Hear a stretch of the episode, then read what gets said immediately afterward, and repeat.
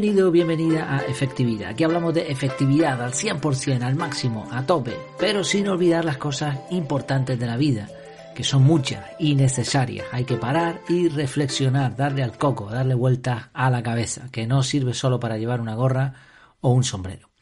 Vamos a intentar hacer esto mediante este episodio que he titulado La ley de Linux, cómo resolver errores entre todos.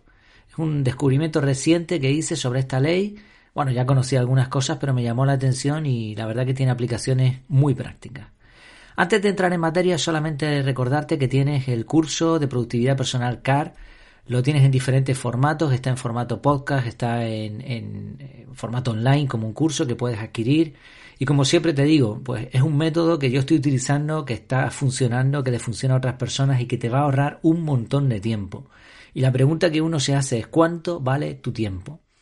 ¿Cuánto estás dispuesto tú a esforzarte por tu desarrollo personal? ¿Cuánto crees que esto te va a beneficiar? Yo he aprendido con el tiempo que las cosas hay que, hay que esforzarse por ellas y que no van a caer del cielo. Así que esta es mi propuesta, que puedas tener un curso, un método probado que te puede ayudar a liberarte del estrés, a vaciar la cabeza y a ponerte en marcha a cumplir tus prioridades y metas. Bueno, vamos allá con este tema, un tema muy interesante, como digo, la ley de Linux, yo ya conocía algo del software libre, mm, de los llamados eh, desarrollos open source, eh, los beta testers, las la versiones beta y todo esto, pero la ley de Linux es como que expresa de una forma muy, muy curiosa todo esto. La ley de Linux establece que, dado un número suficientemente elevado de ojos, todos los errores se vuelven obvios. Dado un número suficientemente elevado de ojos, todos los errores se vuelven obvios. En la práctica, esto quiere decir que cuando compartes una información a un número elevado de personas, tienes más posibilidades de encontrar errores. Obviamente se supone que en cualquier producto o proceso siempre va a haber errores, por muy bien que estén hechas las cosas. De eso se trata la efectividad también, de optimizar para mejorar. En teoría siempre hay un número infinito de posibles mejoras. Lo que ocurre es que cuanto más se avanza, cuanto más avanza el mundo, cuanto más avanzan las personas, los creadores, más difícil es de encontrar esas mejoras y más pequeñas son esas mejoras. O sea, siempre, siempre habrá margen de mejora, pero eh, esas mejoras van a ser difíciles de localizar y muy pequeñitas. Una empresa, un grupo limitado, no siempre es así, ¿eh? o, sea, ojo, vamos a ver, puedes encontrar errores mm, garrafales, hay cosas que están muy mal hechas. Pero se supone que cuando hay experiencia, cuando los procesos se van, se van limando poquito a poquito, pues los errores son mínimos. Aún así, es importante encontrar los que haya. Una empresa o un grupo limitado de personas, como decía, pueden encontrar errores. Pero una vez hecha una revisión inicial, van a tardar mucho tiempo en encontrar mejoras significativas. Y esto se ilustra de una forma muy sencilla. Es como cuando tú pierdes algo en tu casa, te lías a buscarlo y no lo encuentras, de ninguna de las maneras le das 40 vueltas a la casa y nada, que no hay manera. Entonces le pides ayuda a una, a una, persona, a otra persona, de la, de la familia, tu mujer, tu esposo, lo que sea. Y hace, eh, busca en los mismos sitios que tú porque no ha hecho nada nuevo, pero de pronto esa persona sí lo encuentra. ¿Por qué sucede esto? Bueno, pues esto es la ley de Linux. Esto es la ley de Linux, básicamente.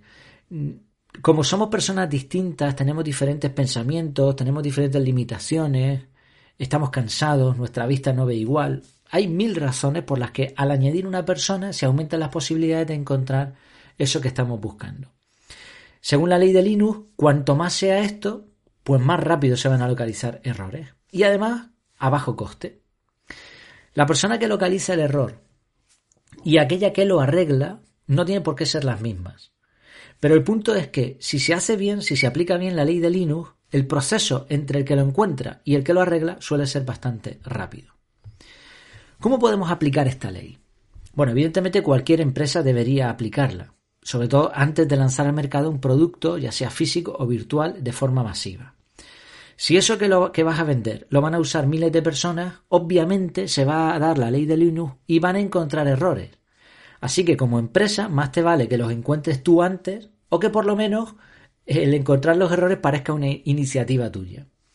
Para esto algunas empresas utilizan prototipos o las llamadas betas, versiones de prueba, y permiten que un grupo de personas normalmente fieles a la marca, a la empresa, comprueben el funcionamiento. Aunque este grupo de personas no sea muy amplio, siempre será mayor y más barato, todo hay que decirlo, que los trabajadores propios de una empresa. Todas las, eh, las empresas tecnológicas, tipo Google, Apple y, estas así, eh, Facebook, eh, tienen este tipo de versiones beta y tienen a sus fieles seguidores trabajando gratis para ellos. A su vez, a aquellos a los que se permite colaborar, esos seguidores fieles se sienten parte del grupo y aumenta su fidelidad a la marca. Otras empresas tienen lo que se llama código abierto, de tal manera que todo el que quiera puede acceder al código sin ningún problema y, e incluso sugerir cambios y en algunos casos hasta realizar las modificaciones. Un buen ejemplo de esto es la propia Wikipedia o precisamente el sistema operativo Linux que digo precisamente porque la ley de Linux, Linux, ¿no? Casi casi se, se parece un poco. Ahora bien, como siempre, aquí le intentamos dar un poquito la vuelta a todos estos temas e ir un poco más allá. Vamos a ver algunas aplicaciones que pueden ser interesantes de la ley de Linux. Recordamos, la ley de Linux establece que dado una cantidad suficiente de ojos, todos los errores se convierten en obvios. Se me ocurre, por ejemplo, que en la familia los padres podrían pedir a los hijos que se pongan en su lugar. Claro, si tú como padre actúas de una manera, tu hijo probablemente va a ver errores en tu gestión, porque lo vas a cometer, porque todos los padres cometemos errores y todos los que somos padres fuimos hijos y les dimos la lata a nuestros padres y vimos esos errores. Esto es así. Ahora bien, si el padre es inteligente, si los padres son inteligentes, pueden decirle al hijo, oye, ¿tú cómo harías esto si tú fueras eh, papá o mamá? De esta manera le estás ayudando no solo a mostrar empatía y a ponerse en tu lugar, sino que además te va a dar ideas probablemente, o, a lo mejor se pone a tu favor, ¿no? Porque ve que lo que estás haciendo lo estás haciendo bien, o te va a dar ideas que pueden ser interesantes para aplicar a la hora de gestionar la familia. Otra aplicación muy sencilla es para corroborar ideas. Ya sabes que la efectividad va de contarse verdad a uno mismo y muchas veces no nos contamos la verdad. Nos creemos nuestras propias creencias. Llegamos a una conclusión sin base ninguna y ahora la defendemos a muerte. Bueno, pues utilicemos la ley de Linux corroboremos las ideas preguntándole a otras personas. Oye, ¿tú qué opinas sobre esto? No le digas tú tu opinión primero, porque entonces después vas a caer en el error de querer defenderla. Sencillamente, oye, ¿tú qué opinas de este tema? Y cuando preguntamos a varias personas, pues eso puede ayudarnos a ver los errores en nuestros planteamientos. ¿Y qué hay del sistema educativo? ¿O de las decisiones que afectan a los habitantes de una ciudad? ¿O los miembros de una comunidad de vecinos? ¿O de un club social? ¿Se podrían hacer públicas las propuestas antes de ejecutarlas para que todo el mundo pudiese opinar? Eso es interesante, ¿verdad? Evidentemente, los protocolos basados en la ley de Linux tienen también inconvenientes. Por ejemplo, para que mucha gente participe, como estamos mencionando, hay que darles soporte, mm, permitirles una forma efectiva de poder participar y además también esto eh, envuelve un gasto de recursos que no todo el mundo va a poder asumir.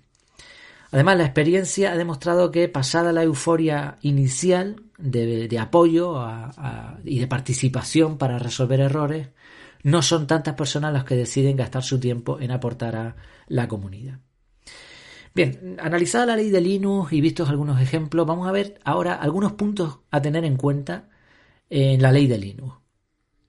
Por ejemplo, es muy importante tener en cuenta que aunque los participantes pueden hacer sus observaciones, e incluso se les puede permitir modificar algo, los responsables del proyecto deben ser quienes tomen la decisión final de ejecutar los cambios propuestos.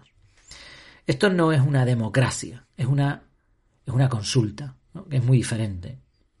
O sea, la familia, eh, una empresa no son democráticas normalmente. Normalmente los padres son los que mandan. Eh, normal, porque tienen más experiencia, no podemos dejar mandar a los hijos. En algunas cosas sí, eh, cada vez cuanto más crecen, más libertad van a tener, pero a un bebé tú no le puedes decir, ah, lo que quiera. No, le tendrás que, decir, ¿no? ¿Cuál es el plan de, trabajo? Y una empresa igual, una empresa no funcionaría, no ganaría dinero si le dice a sus empleados, haz como tú veas. Pero no son democracias, son consultas. Oye, mira, voy a hacer esto, lo voy a hacer así, así, así. Mira, aquí lo tienes todo. ¿Qué te parece? Claro, la persona que participa debe tener en cuenta de que no es la que va a tomar la decisión final y no se debe molestar, porque al igual que él ha opinado, han opinado a lo mejor 300 más y no todas las opiniones son iguales. Los responsables del proyecto, responsables de tomar la decisión y también de las consecuencias. Los responsables deben tener la capacidad de implementar las, mejores, las mejoras o cambios rápidamente, si no nos sirve la ley de Linux. Si la gente, los ojos, han visto errores porque se han hecho obvios y tú no los modificas, mañana ya te puedes ligar a hacer consultas que ya han cambiado los errores. Entonces, se detectan y se corrigen rápido. Por eso, la participación debe ser sencilla. Cuanto más se dificulte el proceso, menores serán los resultados. A mí me hace gracia, por ejemplo, en plataformas, plataformas que considero de cierta calidad, que para tú mandar una consulta, para mandar una observación, tienen unos formularios en los que te piden un montón de cosas. De, oye, ¿tú quieres que te ayude o no quieres que te ayude? O sea, yo no puedo gastar mi tiempo ahora en hacer, eh, reinar todos estos datos, ¿no? tenemos que facilitar el proceso. Y además, en la medida de lo posible, hay que premiar la participación. Si tú vas a gastar tu tiempo en ayudarme a encontrar errores, yo te tendré que compensar de alguna manera. Siempre habrá, y esto también es importante tenerlo en cuenta, individuos que en vez de aportar aprovechen el sistema de participación para fastidiar. Por eso también es importante tener un mecanismo preparado para cortar rápidamente los posibles daños, impidiendo de forma tajante el acceso a estas personas. Antes de lanzar una revisión basada en la ley de Linux, se debe también calcular muy bien el coste y los beneficios. La ley de Linux funciona, pero como decimos, para que funcione hay que tener en cuenta algunos puntos y eso envuelve costes operativos en tiempo y en, recursos. Y obviamente, si tú vas a poner en marcha la ley de Linux, toda manipulación interna debe estar prohibida. Para eso sería bueno tener un equipo de control adicional, un equipo de control externo. O sea, si yo voy a permitirte a ti que tú veas los procesos, todos los entresijos de esto, para que tú me ayudes a encontrar errores, después no puedo manipular las cosas. Tiene que ser abierto, ¿no? Totalmente, si no, no sirve. Bueno, son algunas ideas. Hemos visto también aplicaciones prácticas. ¿Qué te parece? ¿Qué te parece esta interesante ley? ¿Se te ocurren formas, más formas de aplicarla? Pues te invito a decirlo en los comentarios. Por cierto, dejar los comentarios abiertos como hacemos aquí en este podcast o también en el blog es una forma de utilizar la ley de Linux.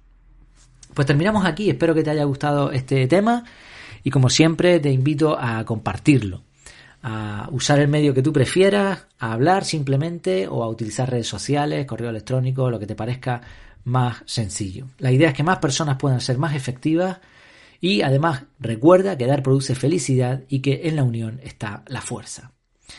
Hasta la próxima. Mientras tanto, que lo pases muy bien.